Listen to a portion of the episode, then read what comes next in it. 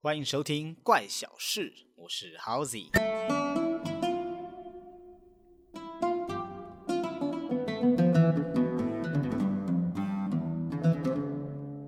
我今天的鼻音有点重哦，那是因为我的猫过敏又犯了。因为我家里有养一只猫哦，呃，其实这只猫也不是我养的，是我的室友养的，它的名字叫做小胖，然后我都叫它胖胖。这只猫呢，非常的爱粘人，嗯，明明我也不是喂它吃饭的哈，也不是替它铲屎的人，但它就是很爱 趴在我身上。只要我在客厅的沙发上躺下呢，它就会过来趴到我身上来，然后阻止我使用手机，就是它会把我的手机给撞掉就对了。然后我又是一个猫过敏的重度患者嘛，所以当它趴在我身上的时候，我都相当难受就是了。但也没有办法，因为它也是我们家里的成员之一嘛，所以我也必须慢慢的去适应它。OK，那猫过敏是一个什么样的状态哦？嗯，可能没有猫过敏的人不能理解哦。我这边简单说明一下，猫在换季的时候，或者是它发情的时候，它会掉毛。然后在它掉毛的时候，它的毛囊啊就会比较大量的产生一种分泌物。那这种分泌物呢，就是会让我们这种对猫过敏的人产生过敏反应的这个主要原因。那会有什么症状呢？有些人就会像我一样，会鼻塞流鼻水。那有些人呢，他会眼睛痒、眼睛痛，还有些人会就是皮肤干涩、皮肤红肿、皮肤出现红疹之类的，所以会很痒。现代人因为少子化嘛，所以养猫的、养狗的、养宠物的人就多了。可是我们都能理解为什么有人会养狗，因为狗就是听话，然后又忠诚，又容易训练，然后又很乖嘛。可是为什么要 养猫呢？就是人类都很爱猫，那为什么要爱猫？因为猫就不能理解啊，它又不听话、不忠诚。他就是完全依照他今天的心情来决定他要不要理你。我以前听过一句话，就是说，狗在看主人的时候，它会是这样想的：诶，这个人怎么整天喂我吃东西？哦，又陪我玩，又为我把屎把尿的。那他对我这么好，他难道是上帝吗？他是神吗？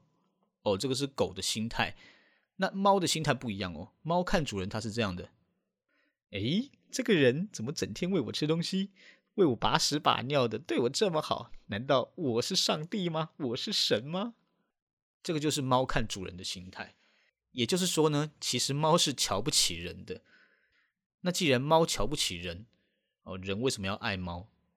而且人不但爱猫啊，人还会自称为猫奴。我们应该很少听过有人自称为狗奴的吗？我们顶多听过有人在骂人叫狗奴才，但是没有人自称狗奴。可是人会自称为猫奴，就是非常非常的爱猫，愿意当他的奴才这样子。因为我们找不到理由爱猫，那难道人爱猫是一种天性吗？单纯因为猫很可爱，所以就爱它吗？这个问题其实让我从小就很疑惑，因为我以前其实对猫还蛮反感的，因为主要就是因为会猫过敏嘛。但自从就是室友养了一只猫之后，我也开始渐渐变得爱猫了。那我也想了解我自己这种变化是到底是怎么回事，所以我就到处去查阅一些资料，终于让我发现答案了哈。原来人爱猫有可能不是人自主的行为所致，有可能是你被猫控制了。这一切都是猫的阴谋。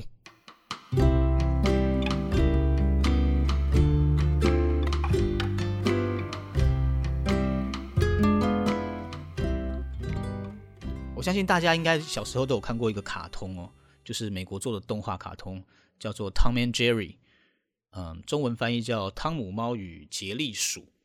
那在这个动画里头呢，这个汤姆猫总是被这个杰利鼠给欺负，就是让我们感觉这个汤姆猫好像很笨，然后怎么就会一直被这只老鼠给欺负？现实生活中我们都知道猫会抓老鼠，那为什么动画中要把猫？变成是老鼠可以轻松欺负的对象呢？其实这部动画呢，其实它其实还蛮有科学根据的，因为事实上啊，老鼠的智商呢是比猫还要高的。老鼠呢是一种不会犯第二次错误的动物，非常厉害。所以就算是人想要抓老鼠，都不见得那么容易。那这就很奇怪了。猫抓老鼠却好像就是很简单的样子。明明如果人跟猫跟老鼠这三种生物智商来排行的话，应该是人哦高于老鼠，高于猫。但最笨的猫居然却可以轻松的抓到老鼠。其实这个问题也困扰了很多生物学家。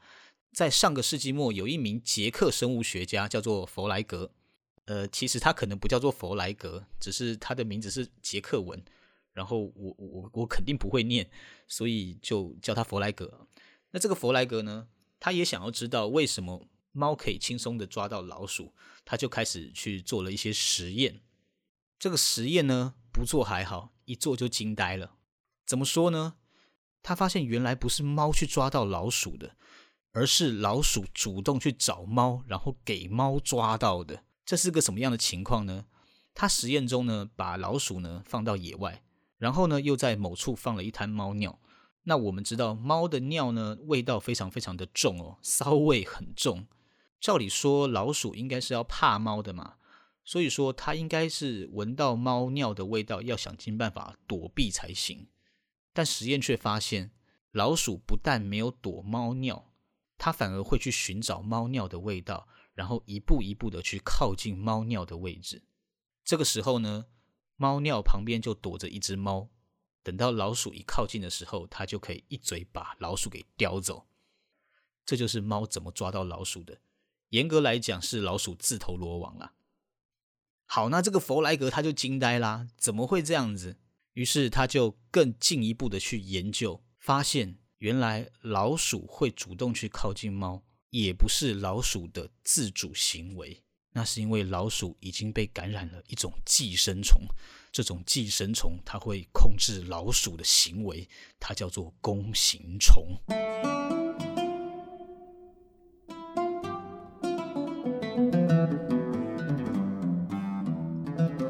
弓形虫呢是一种非常非常可怕的寄生虫，几乎地球上所有的温血动物都有可能被弓形虫给感染，甚至包含部分的冷血动物，像蜥蜴或者是鸟类都有可能被感染弓形虫。这种弓形虫呢，它的最终的宿主呢是猫科动物，因为弓形虫呢虽然可以感染各种动物，但是它只有在猫的身体里面，它才能够繁殖。所以，当弓形虫寄生在非猫科动物身上的时候，它就会去感染这个宿主的大脑，让这名宿主呢失去部分的控制，一步一步的去寻找猫科动物的方向，最终可能就被猫科动物给吃掉，然后回到猫的身上。猫呢，它会在透过排泄的方式，把弓形虫的卵可能产在这个土壤里面。然后可能经过牛吃了这个被弓形虫感染的草，牛身上就感染了弓形虫。最后呢，可能人类或是其他动物呢，又吃了没有煮熟的牛肉，最后弓形虫就会感染到其他的温血动物身上，然后再次的循环下去。有一个坏消息是，一旦弓形虫感染了人类的话，那它会感染你的全身。包含你的所有器官，包含你的所有肌肉，甚至包含你的大脑，你都会被感染。更可怕的消息是，一旦被弓形虫感染了，基本上是无法根治的。听到这边好像有点可怕，不过还有一个好消息是，其实弓形虫呢，对于人没有太大的危害啊。它虽然能够寄生在人类的身上，但是对大部分的人来说，弓形虫都是无害的。只有少部分的人呢，在感染了弓形虫之后，会有头晕、发烧或者是轻微腹泻的症状。所以呢，大部分的人被感染了弓形虫，他可能一辈子都不知道。其实，在地球上呢，有百分之三十到五十的人类已经被感染弓形虫了。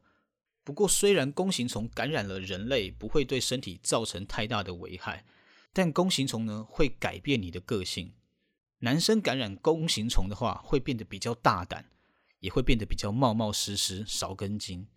而女生呢，如果感染弓形虫，则会变得比较温柔、比较可爱。那男女还会有个共同的特征，就是会变得比较爱猫。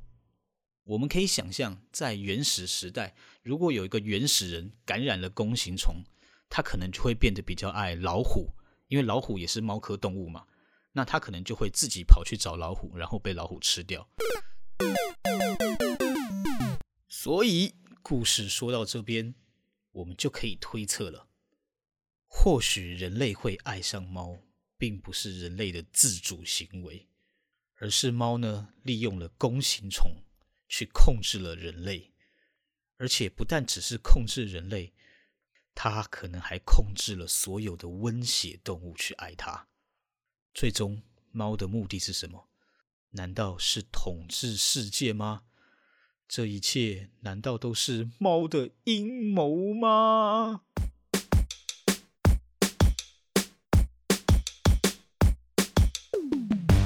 好的，以上就是今天的怪奇小故事，其实算是冷知识啦。本来我没有打算第一集要放有关于猫的内容，不过因为刚好就今天猫过敏嘛，我想说这会不会是天意呢？而且在日本，猫又是一种有招财象征的这种吉祥动物，我就想放一个有关于猫的内容，会不会为我带来好运？不过，我希望，嗯，各位如果喜欢我的频道，并不要把我的频道当成一个知识频道，还是把我的频道当成一个娱乐型的频道就好了。如果你喜欢今天的内容的话呢，希望你能为我点一个五星好评，顺便点个追踪，然后把我的内容分享出去，这对我将会非常非常的有帮助，感谢您。那今天的怪小事就到这边喽，我们下一集不见不散，拜拜。